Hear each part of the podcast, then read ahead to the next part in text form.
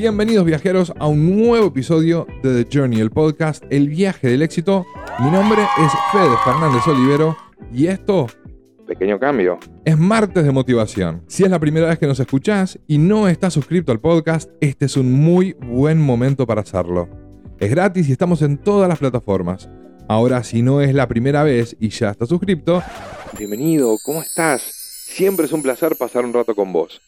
¿Ven lo que pasa cuando estás suscrito? Tenés un saludo especial. Así que suscríbete ya mismo y no te pierdas tu saludo la próxima semana.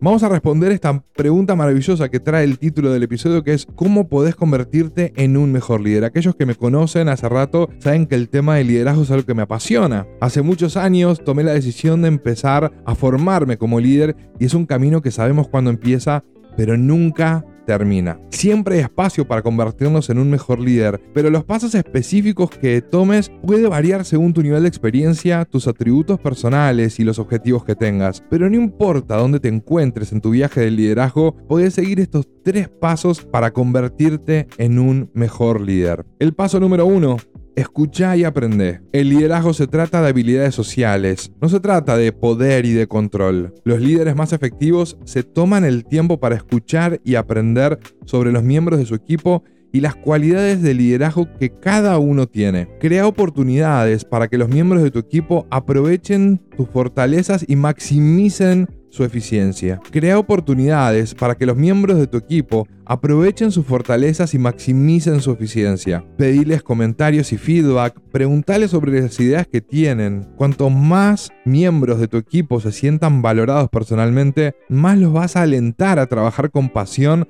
hacia los objetivos en los que creen y les importan. El segundo paso, crea metas compartidas para tu equipo. Los líderes saben hacia dónde tienen que ir y se toman el tiempo para conocer las metas y las visiones personales de cada uno de los miembros del equipo. Esto puede ayudarte a garantizar de que todos se van a sentir valorados y comprendidos en la misión más amplia de la organización. Explorar los valores fundamentales de los miembros de tu equipo e incorporarlos a, los, a, objetivos más amplios del equipo y de la organización. Vas a ayudar a los miembros de tu equipo a encontrar más significado y satisfacción en su trabajo, motivándolos a trabajar más allá de las tareas asignadas hacia la innovación. El tercer paso, siempre busca oportunidades para mejorar. Los líderes tienen una mentalidad de crecimiento y aprovechan cada oportunidad para mejorarse a sí mismos y a sus equipos. ¿Quién es un líder al que admiras? ¿Cuál es un rol de liderazgo en el que te podés ver y quién está actualmente en ese rol? Conoce mejor a esos líderes e incluso considera pedirle a alguno de ellos que te guíe. Si de repente el líder al que admirás ya no está en este plano terrenal o está en otro continente o habla otro idioma distinto al tuyo, seguramente podés igual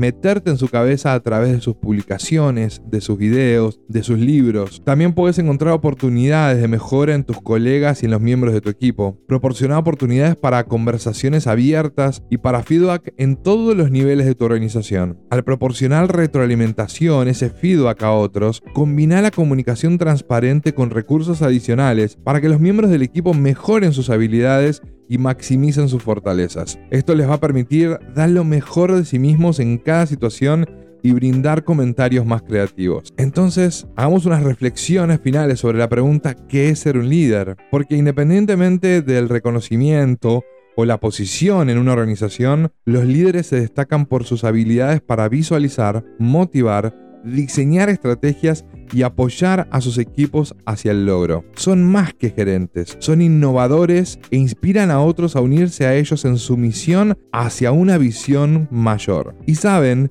que siempre hay un espacio para mejorar sus habilidades de liderazgo, ideas y resultados, por los que confían en el apoyo mutuo con los miembros de su equipo. Acordate que el primer deber de todo líder es crear nuevos líderes, no crear seguidores. Y tu misión como líder ser un líder de servicio. Espero que estas reflexiones en este martes de motivación, este episodio más corto, te vengan bien porque estoy seguro que si tomas acción masiva a partir de hoy mismo, vas a pegar un salto en tu carrera de liderazgo. Sin mucho más, te dejo un abrazo gigante. Acordate que la mejor manera de predecir el futuro es creándolo. Nos vemos del otro lado.